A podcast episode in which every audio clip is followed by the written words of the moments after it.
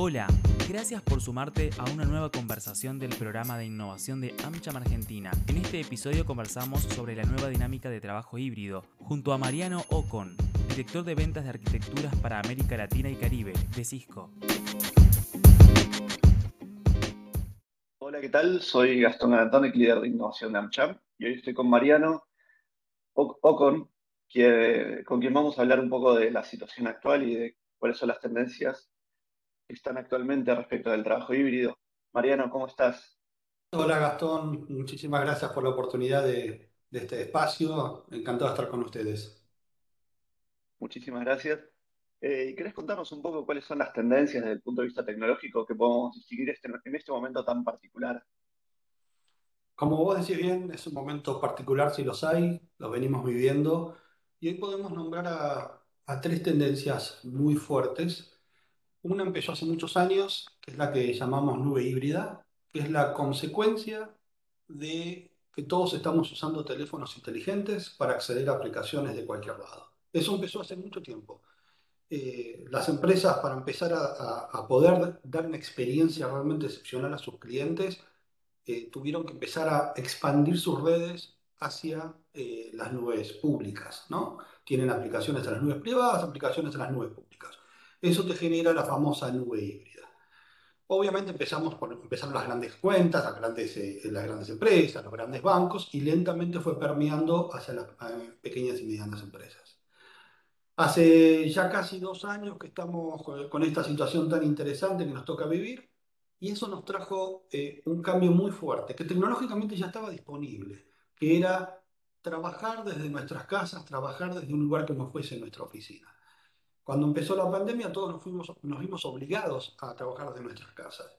La tecnología existe hace mucho tiempo. Eh, hay muchas empresas, incluido en la que yo trabajo, que trabajamos en forma remota, pero la realidad está que hasta el año pasado el 95, 98% de la gente trabajaba de 9 a 5, de lunes a viernes, en su oficina.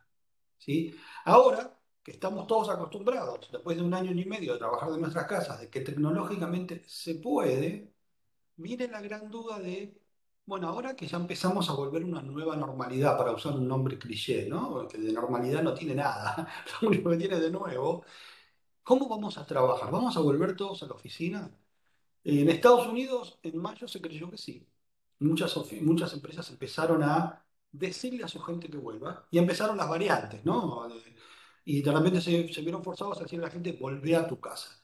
Lo que se dieron cuenta, y por qué lo traigo a colación, es que la forma de trabajo remota, con ir a la oficina, lo que ahora llamamos trabajo híbrido, llegó para quedarse. Las empresas ahora están viendo cómo se ajustan, ¿sí? Y eso tiene un impacto muy importante. Está impactando a todas las geografías, a todas las industrias y a todo el tamaño de empresa. No importa si sos una gran, o gran empresa una pequeña empresa, te tuviste que ajustar. ¿Sí? A mí el otro día me decía alguien, bueno, pero un panadero que tiene que levantarse a las 4 de la mañana a hacer pan. Bueno, seguramente la harina la paga en forma digital y cobra en forma digital. Todas las empresas se fueron, se fueron impactadas por esto. Entonces, la primera tendencia es nube híbrida, la segunda tendencia es trabajo híbrido.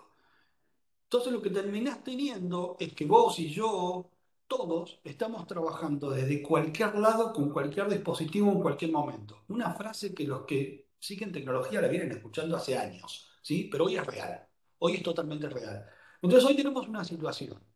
Si yo, Mariano, estoy usando una aplicación y esa aplicación es la forma que la empresa tiene de contactarse conmigo, la forma en que me vende su producto o servicio, si esa aplicación no funciona, ¿qué hace? ¿Qué pasa?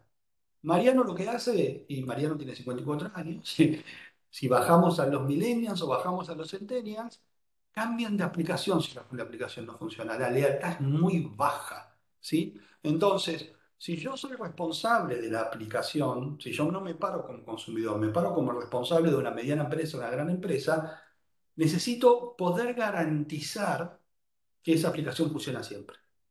Y ahí es donde entra la parte de observabilidad, poder mirar lo que está pasando en una aplicación, cuando la aplicación quizá está en una nube pública y vos, Gastón, estás en tu casa y yo, Mariano, estoy en mi oficina. Y tenemos experiencias de cómo, cómo hago yo para darme cuenta si algo no funciona, qué es lo que está pasando. Entonces, las, grandes, las tres grandes tendencias son nube híbrida, que no es nueva, trabajo híbrido, que es recontra nuevo y de vuelta, no es tecnológico la diferencia, es de culturas, de procesos y que todos lo estamos adoptando y observabilidad es la tercera gran tendencia que tenemos hoy. Genial, eh, muy claro. Y, y ahí en, estas tendencias que ves y en estas características que, que demostrás, ¿cuál es, ¿cuál es lo más importante a la hora de implementar un trabajo híbrido? Porque fácil es decirlo de, ahora en más, trabajar de donde quieras, y desde el punto de vista tecnológico y desde el punto de vista de empleador, ¿qué es lo que hay que hacer para que eso pueda suceder? Es un tema muy importante que va a dar que hablar durante mucho tiempo, ¿sí? Porque tiene tres patas. Una es la cultural, otra es la de procesos y otra es la tecnológica. Desde el punto de vista tecnológico, obviamente cuando hablamos de trabajo híbrido, lo que podemos, lo primero pensamos es una aplicación de colaboración, de videoconferencia, de, de mensajería, y obviamente que eso es importantísimo y necesario. Ahora, cuando volvemos a la oficina, ¿cómo vamos a trabajar?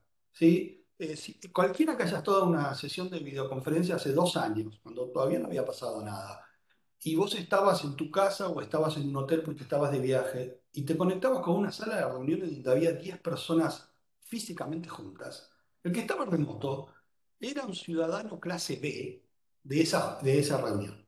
¿Sí? Los 10, de repente, si tenías alguien, un alma caritativa, te decía, uy, Mariano, ¿tenés algo que opinar? Porque era muy difícil entrar.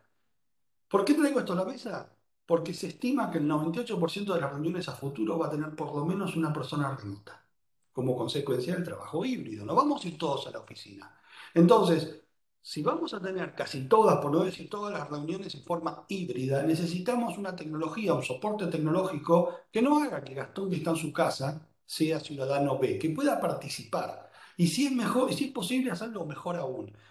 ¿Eso qué significa? Vas a necesitar equipos de video en las salas de reuniones, vas a necesitar una tecnología que te permita, si Gastón está hablando en inglés y yo no sé inglés, que me traduzca en forma simultánea, si están hablando en portugués, ¿sí?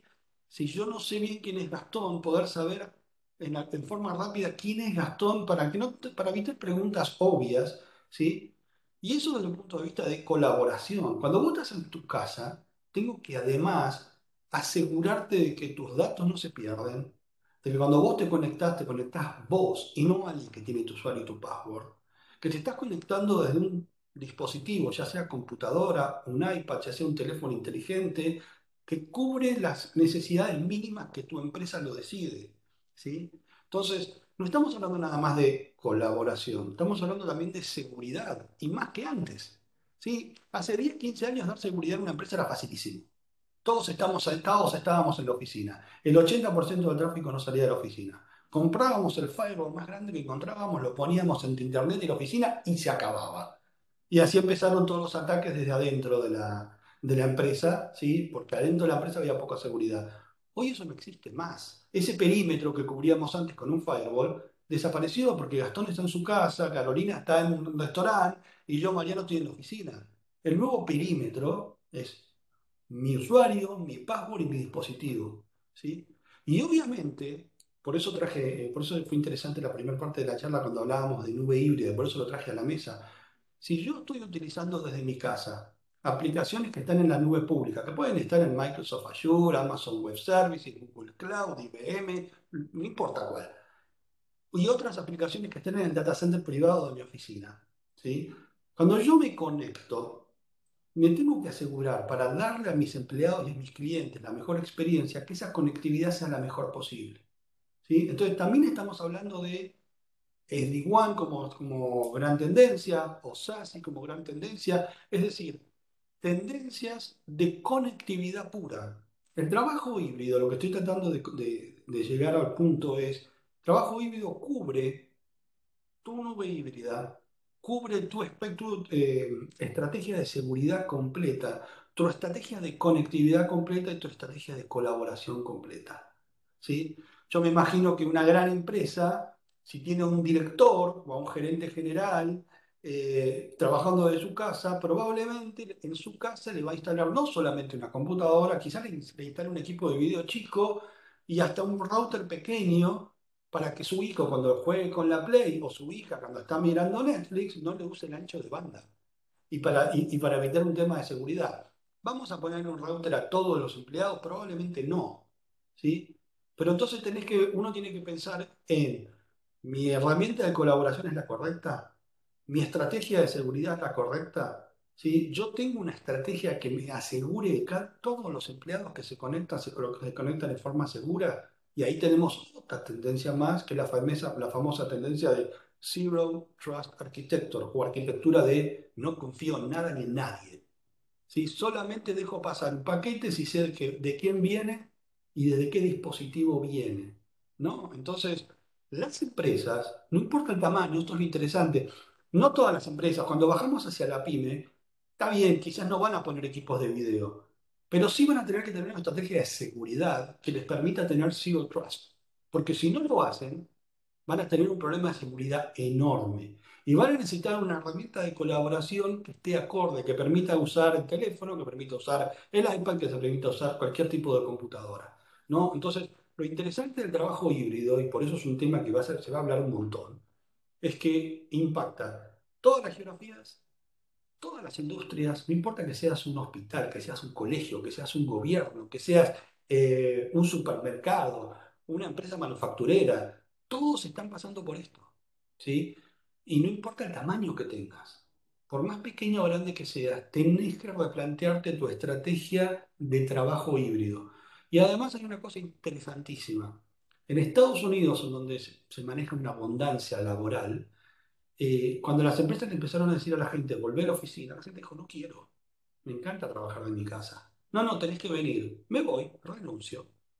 Y está lo que se llama el famoso Great Resignation, que es un fenómeno muy gringo, muy de Estados Unidos, pero que está reflejado también en, en, otros, en otros ámbitos, en que la gente empiece a trabajar donde yo quiera, en donde la empresa que me da mi nivel de confianza que yo estoy buscando. Quizás en Latinoamérica, donde no tenemos un esquema de abundancia laboral, sino más bien de escasez laboral, vas a tardar más en eso. Pero si vos, Gastón, querés trabajar de tu casa, probablemente te vas a poner a buscar una empresa acorde a eso.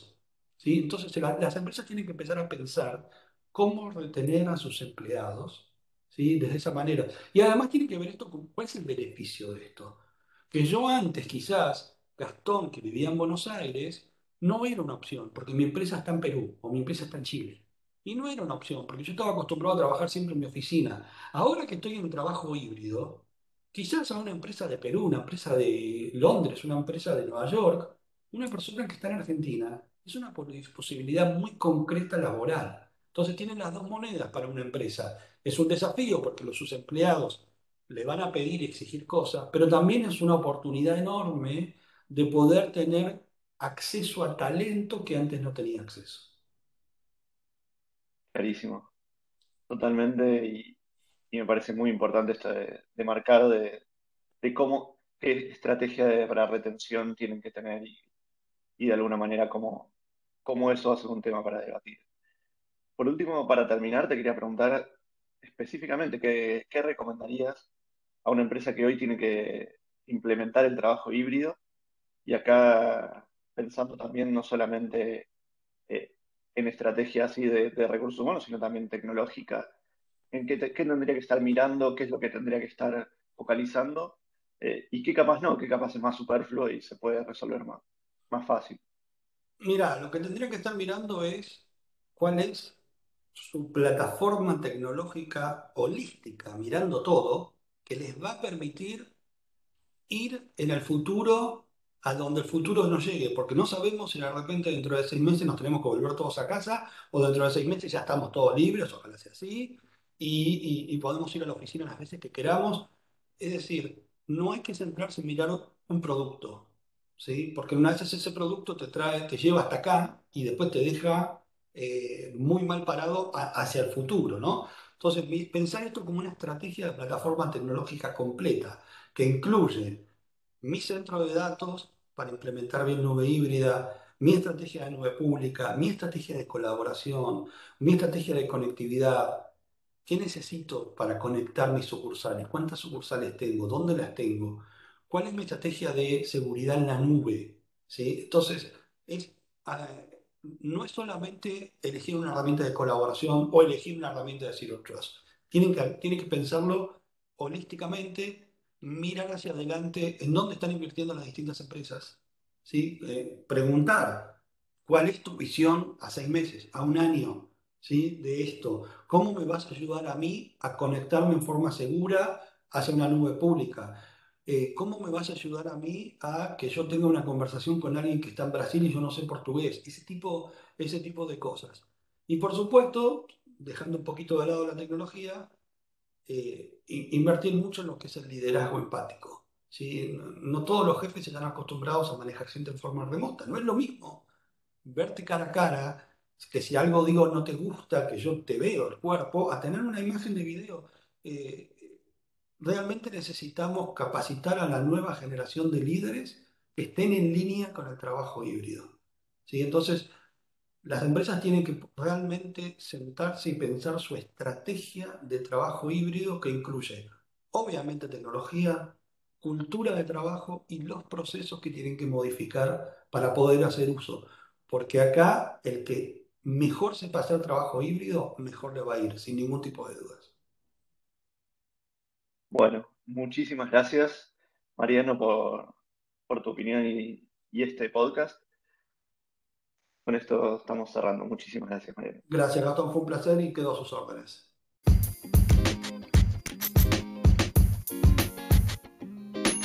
Gracias por acompañarnos. Seguí conectado con lo que te gusta. Seguí conectado en AmCham Connect.